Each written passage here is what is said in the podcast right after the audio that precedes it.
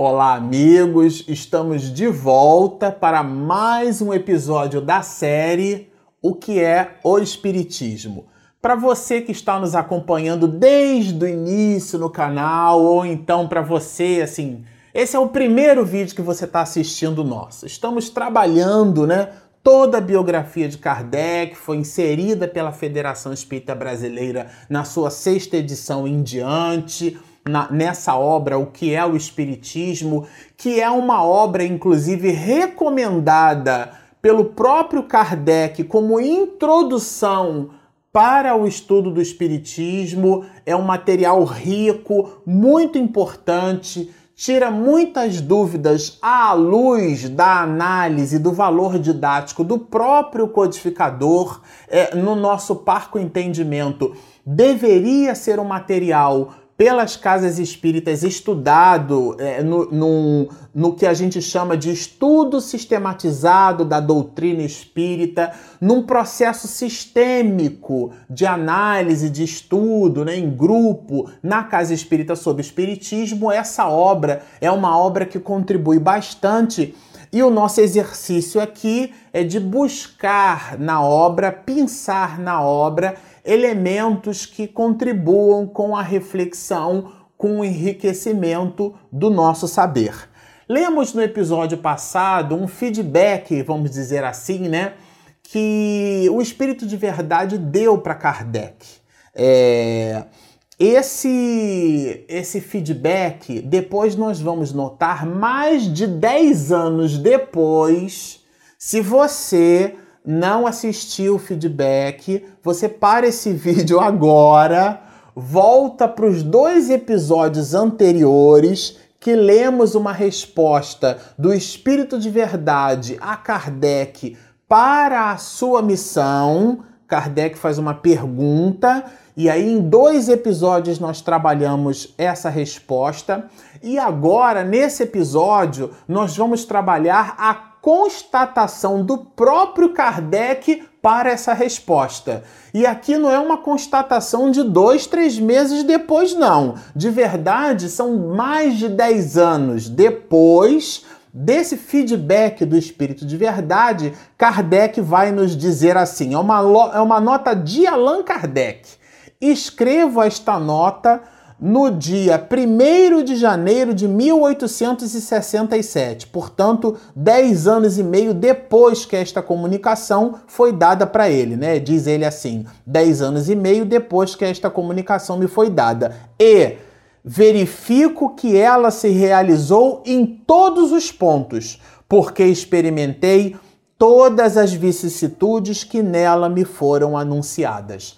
Aqui é o codificador dando um feedback de tudo que aconteceu com ele, é, de verdade, foi anunciado, né? Pelo Espírito de Verdade. E a gente continua, vamos continuar lendo. Olha, ele diz assim: olha, tenho sido alvo do ódio de implacáveis inimigos, da injúria, da calúnia, da inveja e do ciúme. Gente, esses sentimentos que Kardec coloca, é muito importante que se diga, de ciúme, de inveja, de calúnia, são atritos, alguns muitos, com os próprios membros da sociedade espírita parisiense.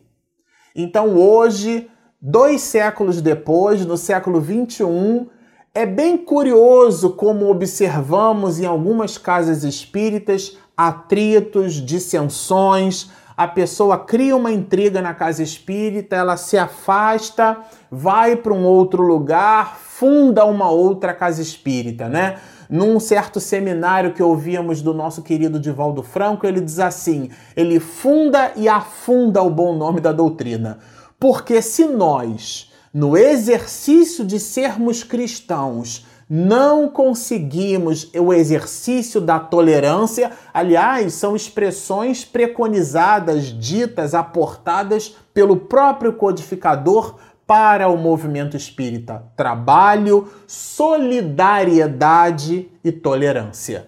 Então é, é impressionante como o codificador, dois séculos antes, já percebia que esses elementos eram ingredientes que nós precisaríamos ter para a composição é, da nossa união. Né? É, é, impressionante isso, né? E esse foi um trabalho hercúleo que o nosso querido médico dos pobres, né? o, nosso, o nosso doutor Adolfo Bezerra de Menezes, fez quando assumiu a presidência da Federação Espírita Brasileira, a Casa de Ismael, reunindo aquelas a, a, a, as almas que produziam divergências de ideias né, em cima dos, dos das mais várias correntes de pensamento, ele foi a alma que criou o processo de unificação na culminância do Pacto Áureo, né? Então é muito interessante que isso já começa é, no século XIX, dentro da própria Sociedade Espírita Parisiense, e Kardec também foi alvo do nosso próprio comportamento humano. Então ele diz que experimentou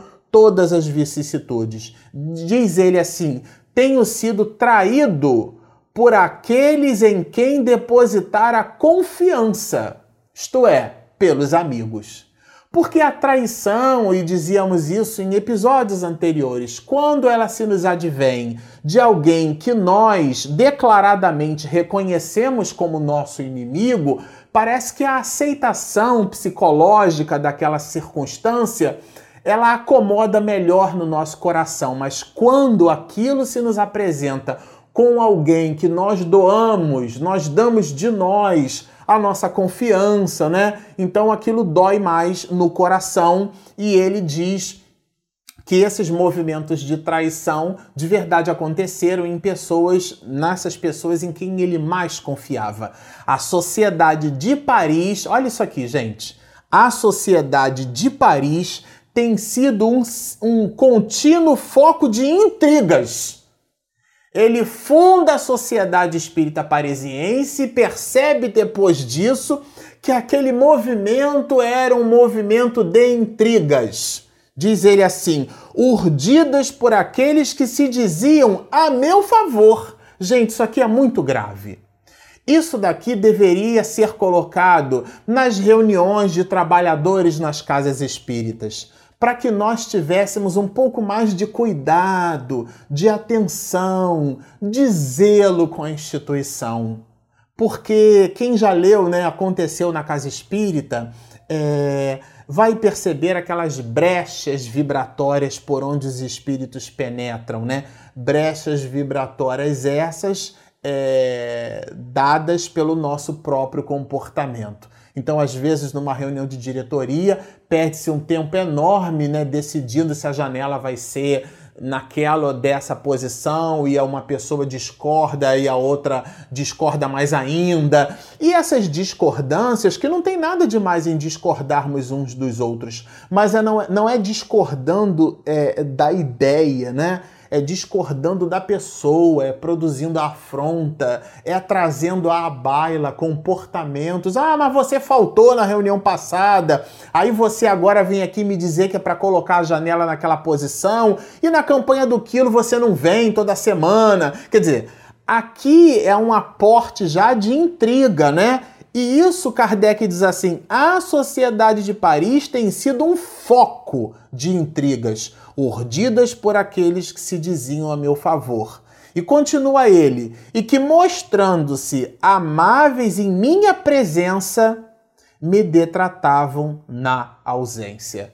Aqui, gente, é o codificador falando. Essa nota aqui que estamos extraindo, que está registrado no livro O que é o Espiritismo, que é a obra que a gente está trabalhando, aqui são palavras do codificador. Disseram que aqueles que adotavam o meu partido, olha só isso, isso aqui é demais, olha. Disseram que aqueles que adotavam o meu partido eram assalariados por mim com o dinheiro que eu arrecadava no Espiritismo. Gente, eu fico imaginando a quantidade de intrigas que o codificador não passou. Então, quer dizer, eram, eram como diz ele aqui, né, intrigas muito bem urdidas, eram calúnias, difamações. Ah, não, ele está me pagando para dizer isso. E as pessoas que se mostravam do lado dele, né, aquele tapinha nas costas, Aqui nos dando uma ideia de que os missionários não estão livres do nosso próprio comportamento humano, até porque são também e igualmente criaturas humanas. Entretanto, aqui é a delícia do assunto, né? Entretanto, graças à proteção e à assistência do, dos bons espíritos, que sem cessar me têm dado provas manifestas de sua solicitude, aqui é Kardec dizendo assim: ó, estou bem amparado, sou feliz em reconhecer que não tenho experimentado um único instante de desfalecimento, nem de desânimo. Aqui é o seguinte: ele narra a circunstância, ele narra os fenômenos, as circunstâncias né, de traição é, é, que ele passou, mas ele narra o fato, sem nenhuma visão apaixonada, sem aquela visão piegas sem aquela entrega, olha o que está acontecendo comigo, olha como é que eu sou vítima, olha meu Deus, e o Espírito disse né, que isso ia acontecer. Não. Para que fiquemos sem essa dúvida, entretanto, aqui é uma conjunção adversativa. Ele diz que, independente e muito embora todas essas circunstâncias, reconhece a proteção dos bons espíritos e diz que não teve um único instante de desfalecimento nem de desânimo. Isso aqui é, mostra o que? A grandiosidade moral desse espírito. Porque, de novo, quando a gente fala de missão, a gente fica pensando que ela, ela, ela, Deus coloca a missão para espíritos e blinda esses espíritos de todo um conjunto de sacrifícios. Pois muito bem, se nós observarmos no livro dos Espíritos, né, é, que é uma obra que antecede a essa daqui, o que é o Espiritismo, Kardec tem um clássico, ele faz uma questão clássica que é muito utilizada por nós, os espiritistas, né?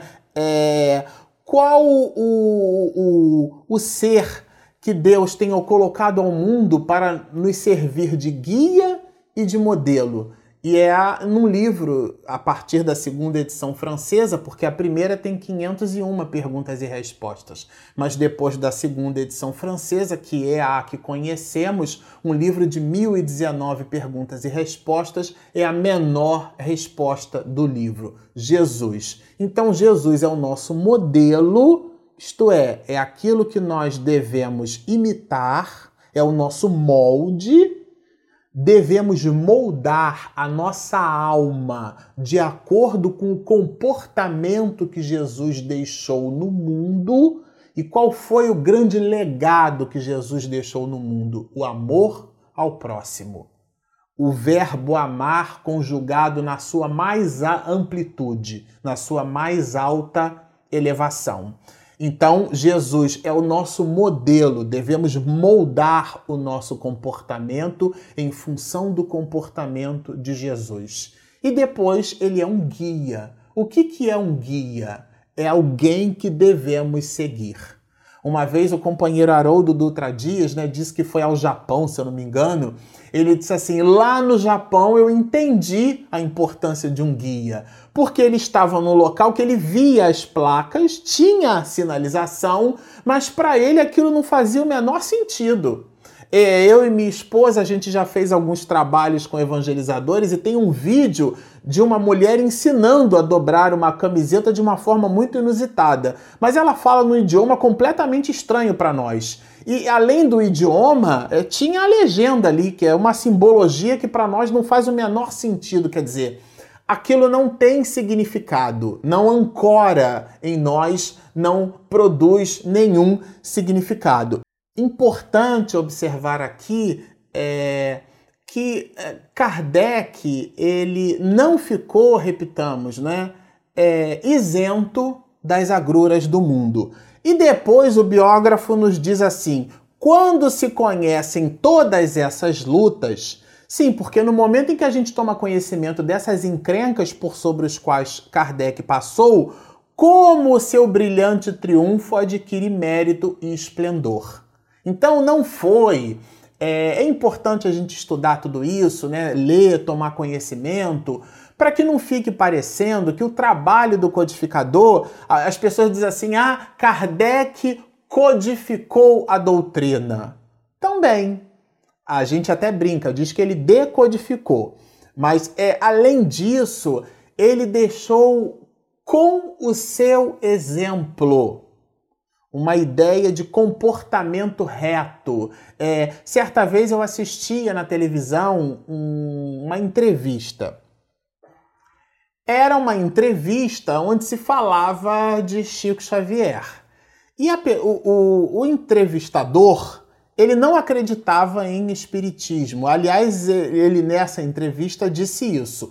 Mas quando a pessoa, o entrevistado, buscou realizar algum gracejo a respeito de Chico Xavier, como se zombasse do espiritismo ou qualquer uma coisa assim, é, fazendo um, uma, uma, graça piegas com um plural de fé, o, o, o entrevistador disse assim: olha eu também não acredito no Espiritismo, mas você não acha que o legado comportamental desse homem fala por si mesmo?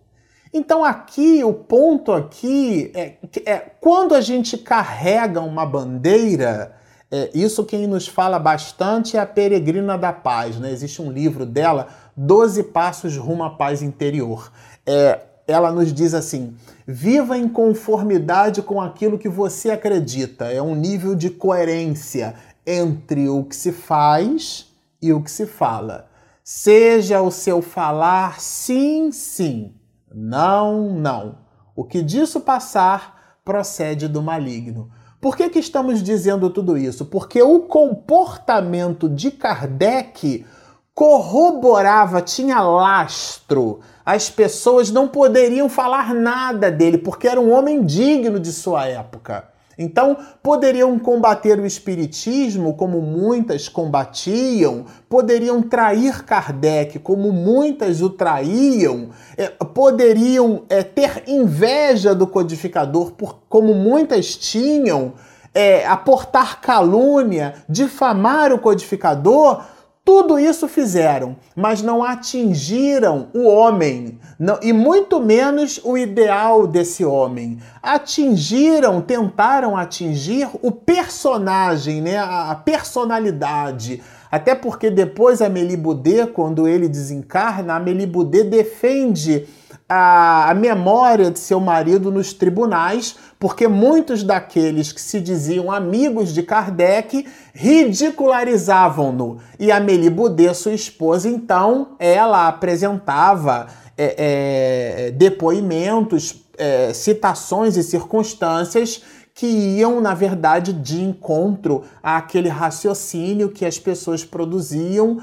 como difamando a, a imagem do codificador. Mas isso é um, é um assunto que a gente vai tratar um pouco mais adiante, né? A Sociedade Espírita é, de Estudos, a Sociedade Parisiense de Estudos Espíritas, foi fundada a 1 de abril de 1858. Depois do Livro dos Espíritos, é importante que se diga isso, né? É, Kardec, ele foi um estrategista, Hoje nós temos o WhatsApp, hoje nós temos o Facebook, nós temos o YouTube. Você está nos assistindo no canal do YouTube, é uma ferramenta da Google que expõe milhares e milhares de vídeos por segundo no planeta inteiro para mais de 7 bilhões e 300 milhões de habitantes. No século XIX, nós não tínhamos Google, mas tínhamos o que? O jornal. E aí, o que é que Kardec fez como estrategista que foi? Ele se utilizou do jornal para publicar as ideias espíritas e a publicar de tornar público mesmo, porque usou um instrumento de circulação para fazer chegar a todas aquelas pessoas a ideia que representaria toda uma modificação na história da humanidade. E ele nos diz assim o codificador: agora que a minha tarefa está terminada e que o impulso foi dado, devo comunicar-vos a resolução que tomei. de futuramente renunciar a qualquer tipo de função na sociedade, mesmo a de diretor de estudos. Não ambiciono senão o título, o de simples membro titular, com o qual me sentirei sempre honrado e feliz. Aqui foi Kardec dizendo na Sociedade Parisiense de Estudos Espíritos que ele renunciava a determinadas funções, mas depois ele, ele, ele volta àquelas funções, mas isso será objeto de um outro episódio aonde trabalharemos essas questões. Por enquanto ficamos por aqui, na alegria de ter você conosco na estu no estudo né, dessa obra maravilhosa, da biografia do codificador do Espiritismo. Se você está nos assistindo e ainda não se inscreveu no nosso canal, por favor, clique ali embaixo e inscreva-se. Do lado tem um sininho. Quando a minha esposa postar o material no YouTube, você vai receber uma notificação. Portanto, é, faça esse movimento de inscrição. Você que está postando seus comentários, as suas dúvidas, continue escrevendo para nós. Nós, na medida do possível, estamos é, respondendo, colocando inclusive algum material didático como é, aporte à referência bibliográfica que usamos para montar o Knowledge, né, a linha de conhecimento é, do material que a gente produz aqui. Portanto, continuem conosco, sigam-nos e muita paz.